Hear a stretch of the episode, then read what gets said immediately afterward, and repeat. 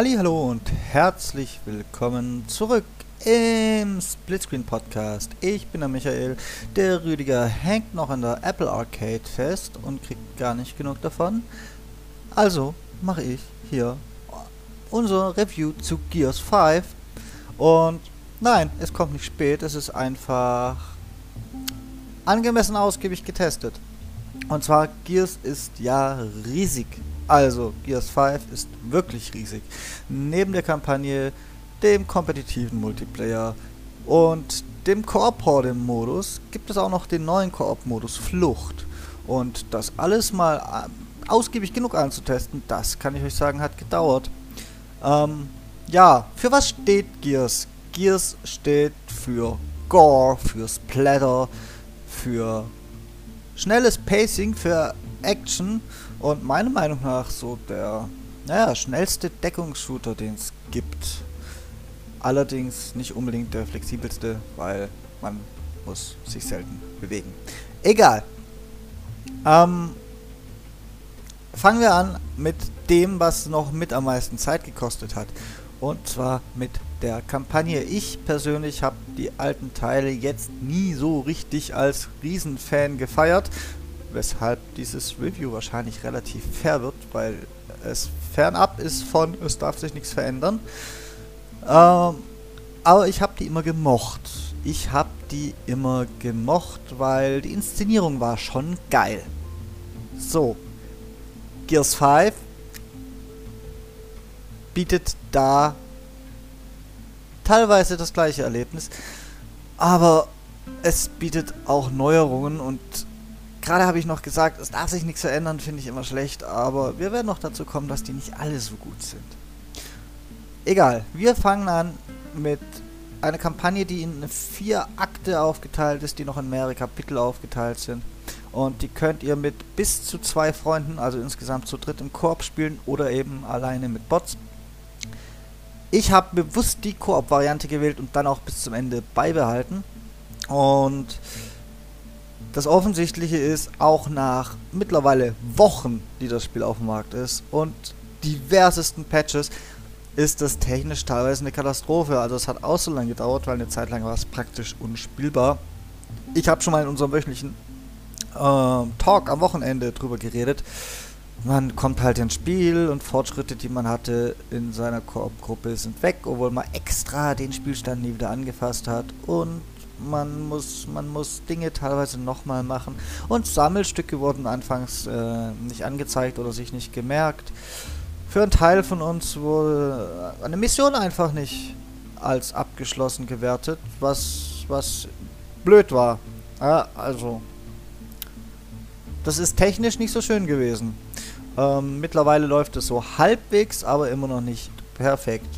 Dennoch hatte ich in Ausschnitten riesigen Spaß an der Gears 5 Koop-Kampagne. Die Inszenierung ist dort, wo sie vorhanden ist, wieder bombastisch. Ich finde es geil. Es ist jetzt nicht die tiefgreifendste Story, muss es bei Gears meiner Meinung nach aber auch nicht sein. Es ist einfach ein blutiges, wütendes Auf die Fresse im 80er Jahre Trash-Action-Stil. So würde ich das sagen. Ähm, wer Gears kennt, der weiß sicher, was ich meine. Wer Gears nicht kennt, der wird es dann rausfinden, weil er sollte es auf jeden Fall testen. Und zwar in einer Gruppe aus drei Leuten. Was mir an der Kampagne auch gefallen hat, mir persönlich, das kann man aber auch anders sehen, dass es hin und wieder selten vereinzelte Stücke, Abschnitte, nicht Stücke, Abschnitte gibt, wo die Leute auch von der Story her die ist zwar nicht ganz so wichtig, aber wenn man sie mitkriegen will, trotzdem miteinander kommunizieren müssen, wo es teilweise mal einen anderen Blickwinkel gibt. Einmal ist ein der eine Spielcharakter unter, ich glaube, einem Flugzeugwrack oder sowas. Auf jeden Fall ist er irgendwo eingeklemmt, muss sich verteidigen, während die anderen zwei sich zu ihm durchkämpfen, um ihn zu retten. An einer anderen Stelle das geht jetzt nicht ganz ohne Spoiler, aber es ist jetzt auch ein offenes Geheimnis, wenn ich so im Internet rumlese, dass äh, Kate, das Mädel in der Gruppe, teilweise so Visionen hat. Ich sag euch jetzt nicht, was da drin vorkommt und das könnte ich teilweise auch fast nicht. Denn nur der Spieler, der Kate steuert, ja, der hat diese Visionen Und eigentlich finde ich das cool. Die anderen sehen dann nur, oh, Spielfigur sieht ein bisschen, bisschen daneben aus, hat bestimmt eine Vision. Und der Spieler, der Kate steuert, der sieht, was in der Vision passiert. Und das ist eigentlich geil, weil so muss man miteinander reden, man muss sich mitteilen. Geht aber halt auch nicht mit jedem Spielpartner. Kate war meine bessere Hälfte und also jetzt meine bessere Hälfte hätte Kate gesteuert, so rum. Kate ist leider nicht meine bessere Hälfte, wobei ich hätte auch Angst vor dieser Frau. Und das lief dann halt so. Erzähl mal, was war in der Vision? Oh ja, die hätte halt so mit so einem Typ geredet. Ja, danke. Danke für das genaue Wiedergeben dieser Vision. Also der Spieler, der Kate nicht hat, der ist da wirklich auf den Spieler angewiesen, der Kate hat, wenn er mitkriegen will, was da so geht. Und ja, ich finde, das ist nice gemacht. Finde ich. Ich weiß nicht, ihr, ihr könnt mir widersprechen, aber mir gefällt das ganz persönlich. Eben, wie gesagt, man kann es auch anders sehen, weil ja, wenn man den falschen Spielpartner hat oder so, dann wird das dann doch eher schwierig. Wurde es ja auch bei mir teilweise, weil, okay, die redet halt mit so einem Typ. Jetzt mal abgesehen von der Geschichtenerzählung, äh, ist Gears so ausgerichtet, wie auch die Vorgängerteile im Groben und Ganzen.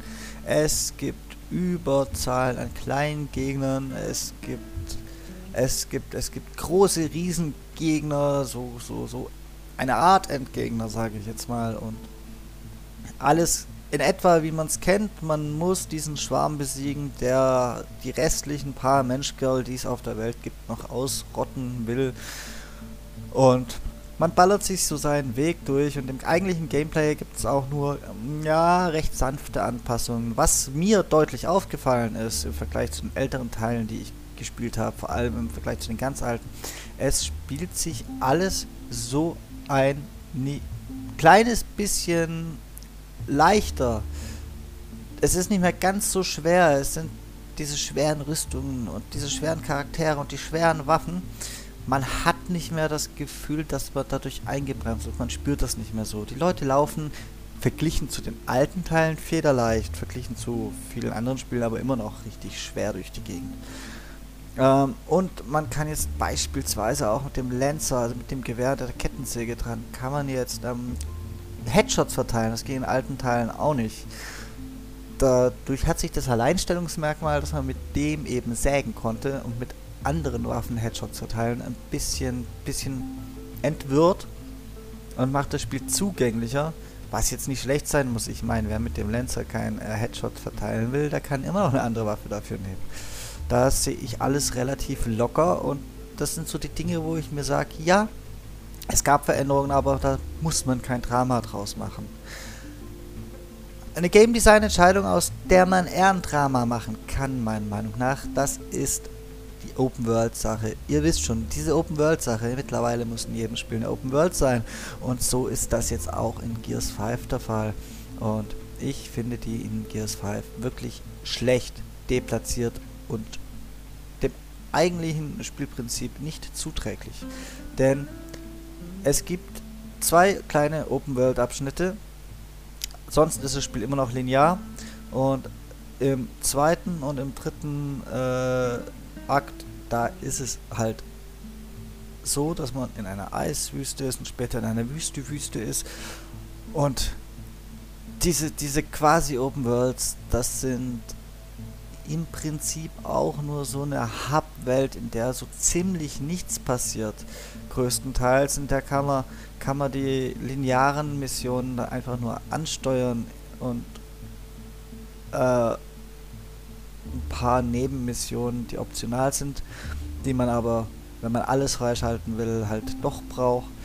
Die kann man da auch ansteuern und alles wäre irgendwie ein bisschen besser gewesen, wenn es einfach linear aneinander verkettet gewesen wäre. Denn dadurch, dass man von, von Mission zu Mission ewig unterwegs ist und nichts passiert und man muss überall gucken, ob nicht doch unter dem Stein noch irgendeine Reliktwaffe liegt oder irgendwelche Upgrade-Punkte für den Bot Jack, ja, an genau den Stellen leidet das eigentliche Fast Pacing. Das ist, das ist dann mehr so ein Erkunden und das ist gar nicht Gears, es passiert nichts und es ist langweilig. wirklich langweilig und das sind die schlechtesten Abschnitte des Spiels und dadurch, dass die Entwickler einem da die Wahl gelassen haben in der Open World, in welcher Reihenfolge man denn die Mission jetzt aufsucht und angeht, ist auch kein so ganz so linearer auf die zwölf Geschichtenerzählungen mehr möglich, wofür Gears meiner Meinung nach immer gestanden hat und was toll funktioniert hat. Und deswegen genau in diesen Abschnitten leidet auch die Story. Davor und danach, wo streng linear ist, ist die Story geil.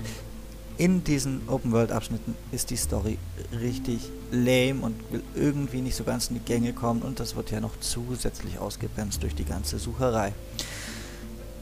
Was auch nicht so toll ist, darüber könnte man nämlich hinwegsehen, wenn die Open World an sich cool wäre, aber es ist da einfach über weite Strecken nichts. Zwischen den einzelnen Missionspunkten liegt nichts und die Missionspunkte müssten nicht in der Open World sein, denn bei den Missionspunkten geht man dann durch so eine Art Tor und da wird es dann gleich wieder linear und dazwischen passiert einfach mal gar nichts.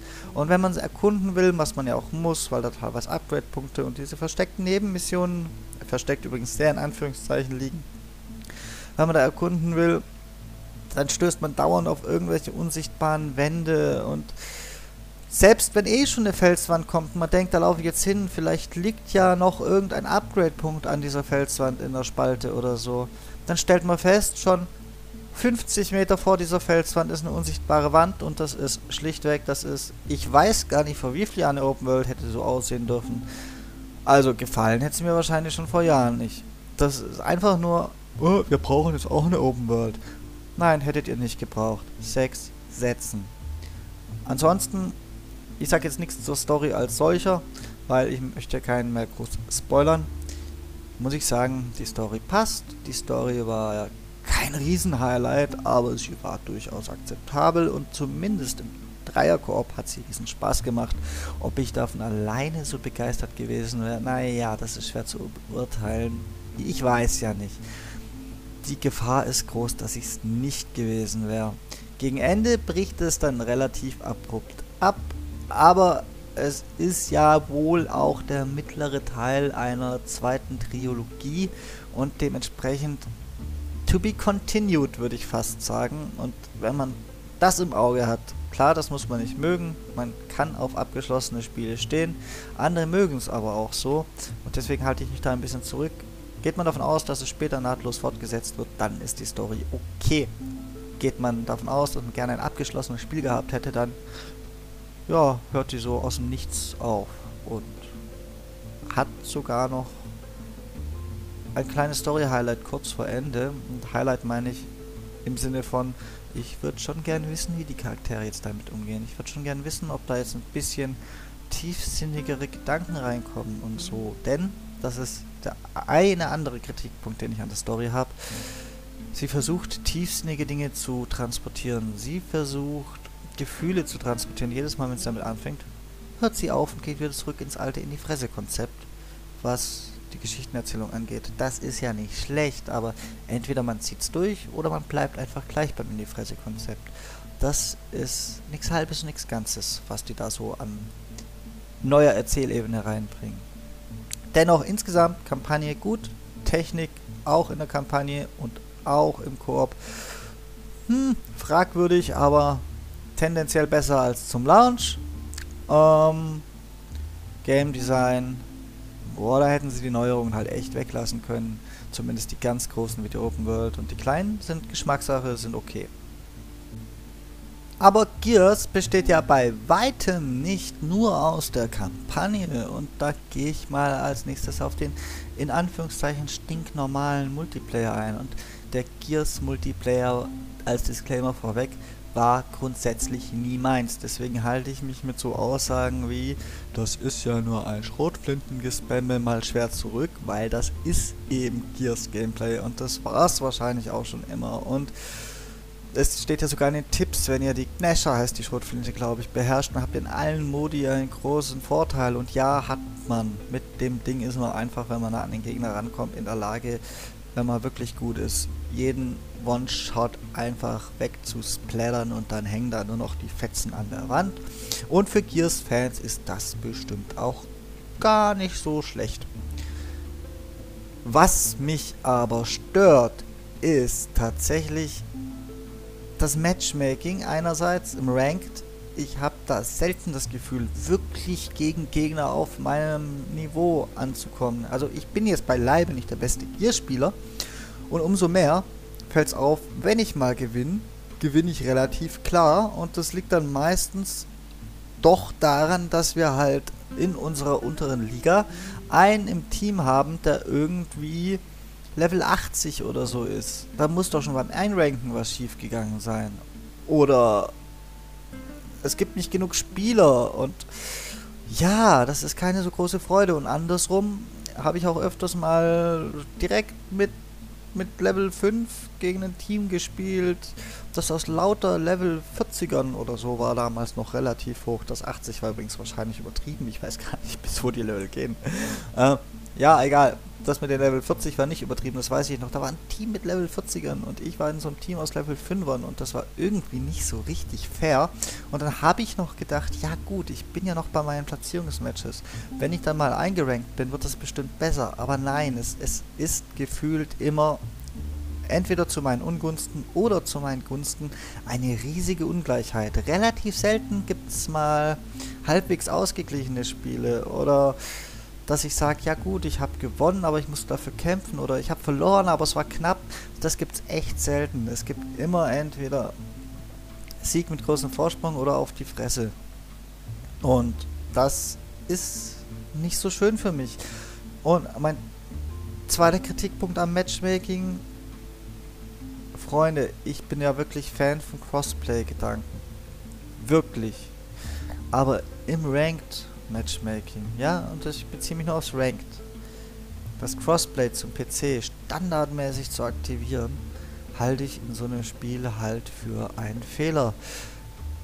Es mag wohl sein, dass uns demnächst Call of Duty äh, zeigen wird, dass äh, Crossplay Konsole PC auch gut geht, aber Gears hat es halt definitiv nicht hingekriegt, denn ich habe es dann deaktiviert und ab dem Zeitpunkt war ich halt durchschnittlich merklich besser als davor die PC-Spieler haben einen riesen Vorteil und solange PC-Spieler einen riesen Vorteil haben, darf man ganz einfach das äh, Crossplay-Matchmaking nicht standardmäßig im Ranked aktivieren. Das kann, das kann man nicht machen.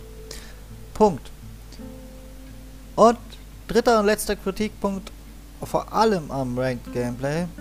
Ich habe bei den meisten Spielen so ein Ping so 20 bis 25. Ja, das ist mein Ping und das ist absolut spielbar und gut. Da fällt schon auf, dass es bei Gears in den guten Runden bei 40 losgeht und in den schlechten wow, bis zu 100. Und es fällt auf, dass immer so gut wie alle in der Lobby so einen hohen Ping haben. Und ja, also Serverstruktur irgendwie aus Bambus zusammengebaut oder so. Das gefällt mir einfach nicht. Und wenn es im, im Freeplay einfach im, im Spiel für Spaß ganz zwanglos mag das noch okay sein, weil da möchten wir eh nur irgendwas zersplattern. Aber im kompetitiven Ranked-Modus von einem Titel, der auch so ein bisschen denkt, er könnte E-Sport sein, finde ich das absolut nicht in Ordnung und schäbig. Ja, ansonsten muss ich sagen, Multiplayer gefällt halt irgendwie trotz allem, abgesehen von den Schwächen im Ranked und abgesehen davon, dass es gar nicht mein Ding ist spiele ich es trotz, dass es nicht mein Ding ist, hin und wieder mal für zwei, drei Runden. Da ist das durchaus spaßig und das spricht eigentlich für den Gears 5 Multiplayer. Dann gibt es aber noch eine andere Art von Multiplayer und zwar die Koop-Multiplayer. Das ist einmal Horde und einmal Flucht Horde. Ja, kennt man eigentlich so ein bisschen. Horde ist der Wellenmodus von Gears. Wer Gears kennt, kennt Horde. Ich glaube, das kann man einfach so sagen. Und es bleibt auch Horde im Prinzip. Ihr habt einen Bereich, ihr habt eine Map, den müsst ihr gegen anstürmende Gegnerwellen verteidigen. Dafür könnt ihr irgendwelche Geschütze und so kaufen und aufbauen und um das tun zu können, braucht ihr Energie, um diese einsammeln zu können. Das ist aber alles optional. Ihr könnt auch einfach nur warten, bis die Gegner kommen und draufballern. So ist es nicht. Um diese Energie farmen zu können, könnt ihr verschiedene Punkte auf der Karte halten. Da könnt ihr so Generatoren bauen und aufrüsten und die geben euch dann im Laufe der Zeit eben Energie und die gilt es dann auch gegen die anstürmenden Gegnerwellen zu beschützen. Das Ganze sind 50 Wellen, dann ist man durch. Bis äh, man bis man so weit kommt, gibt es alle 5 bis 10 Wellen mal einen größeren Gegner, so eine Art Zwischen-Endgegner. Und ist alles ganz spaßig und so wie man es kennt. Es gibt ein paar neue Turns, so hat jetzt jeder Charakter spezielle Bewaffnung und Fähigkeiten. Auch so eine, so eine Ulti, eine ultimative Fähigkeit. Da gibt es zum Beispiel den, ich habe seinen Namen vergessen, aber den spiele ich ganz gern. Der hat so einen Artillerieschlag und der lässt sich dann auch noch über Gears-Karten verbessern. Die kann man dann einmalig als Perk ausrüsten. Da kann man dann zum Beispiel eine Karte reinsetzen, ein Perk, dass man pro Artillerieschlag ein Projektil mehr auf den Gegner geprasselt und so. Ist alles ganz okay, spielt sich solide, macht auch Spaß. Vor allem auf so Horde-Modi und so steht, dürfte da doch gut bedient sein und ist meiner Ansicht nach, was die Langzeitmotivation, also über die Kampagne hinaus angeht, der beste Modus in Gears 5. Was auch neu ist, sind eben die stinknormalen Fähigkeiten, die die Charaktere so haben. So kann man jetzt auch Jack, den Bot, spielen, auch im Horde-Modus beispielsweise. Und der, um den als Beispiel weiterzuführen, kann Waffen in diese Ausrüstungskiste verkaufen und zu Energie machen. Und so hat halt jeder ein bisschen seine Vorzüge und Nachteile und jeder findet bestimmt seinen Charakter, der ihm besonders gut gefällt. Und Yippie Schweinebacke, immer drauf. Das ist so das Motto von 50 Wellen Horde-Modus. Dann gibt es natürlich noch einen neuen Turn auf den kooperativen Multiplayer in Gears 5 und das ist Flucht. Dazu gibt es auch was zu sagen. Flucht ist so ziemlich das Feature, das am meisten beworben wurde, weil es halt eben auch neu ist.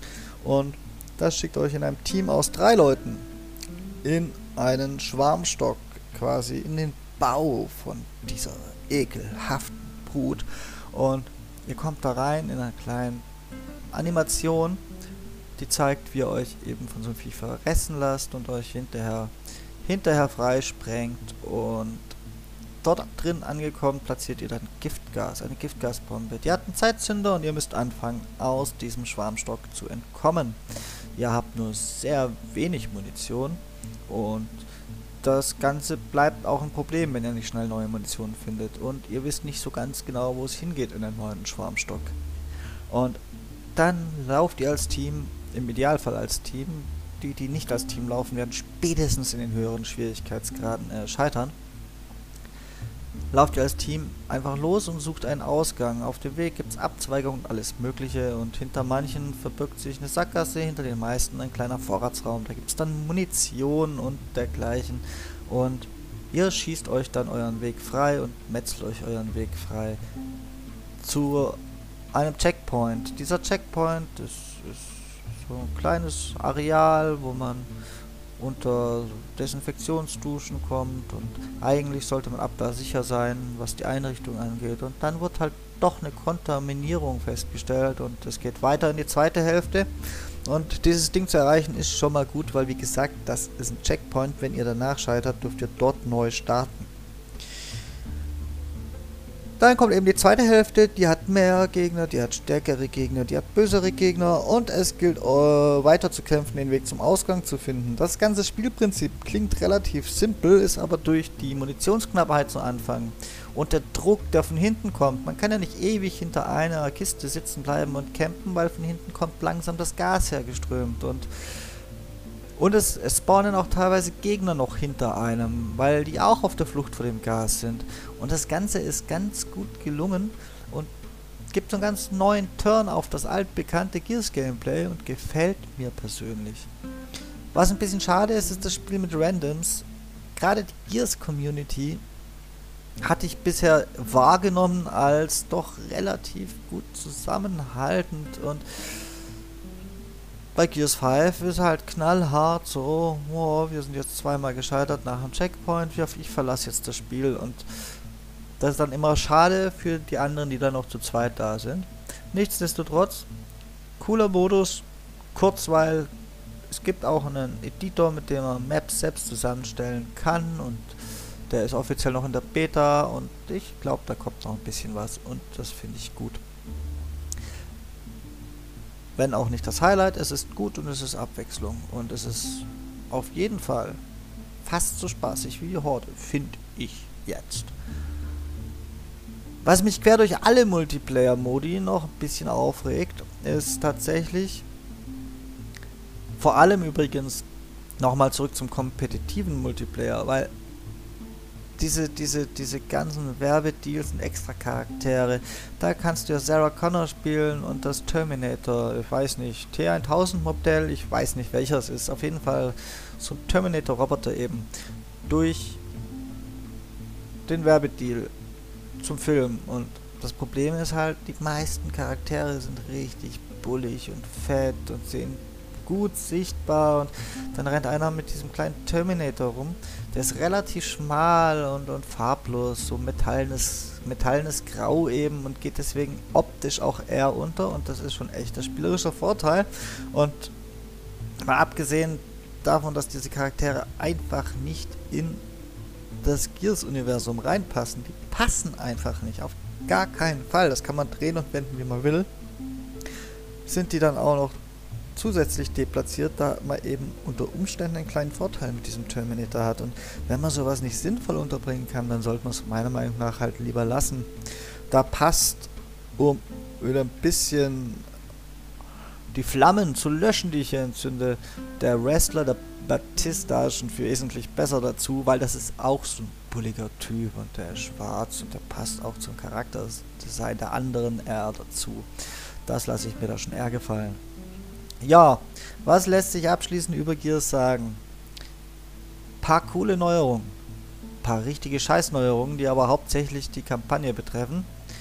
Und einiges an Problemchen, die sich theoretisch noch beheben lassen, aber ich habe nicht den Eindruck, als wenn die komplett behoben werden würden. Zum Beispiel die Sache mit den Pings und diese deplatzierten Werbecharaktere und sowas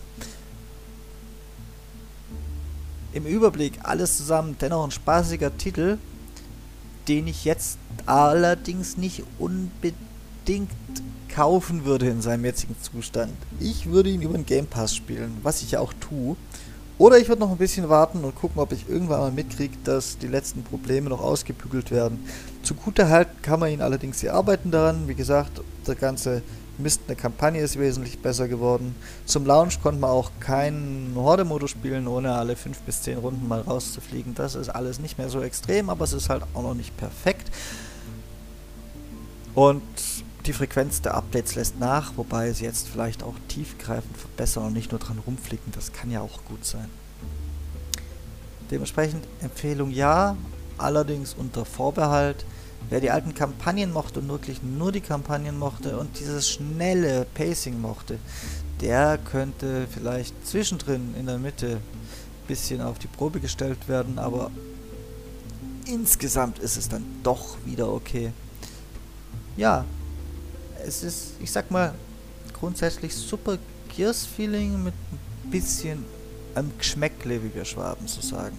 Und ja, und nur um es nochmal zu erwähnen, dass diese Fahne an AAA-Titel von Microsoft Studios dann dermaßen schlecht technisch im Zustand released wird, ist halt auch schon wieder bezeichnend.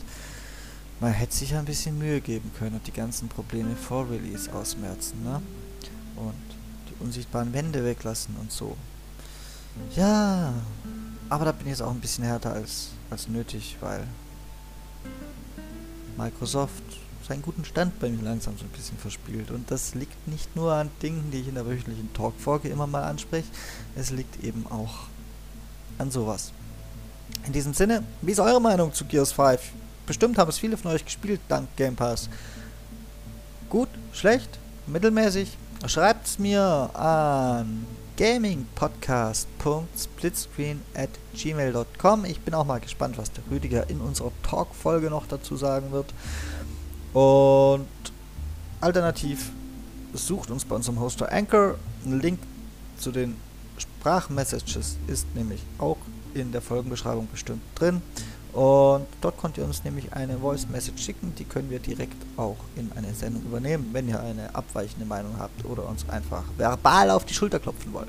Ich bin raus. Vielen Dank fürs Zuhören.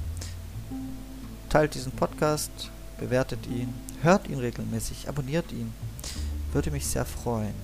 Ich gehe jetzt noch ein bisschen, bisschen Gegner zerschnetzeln und dann ist aber auch mal wieder gut mit Gears, weil ja,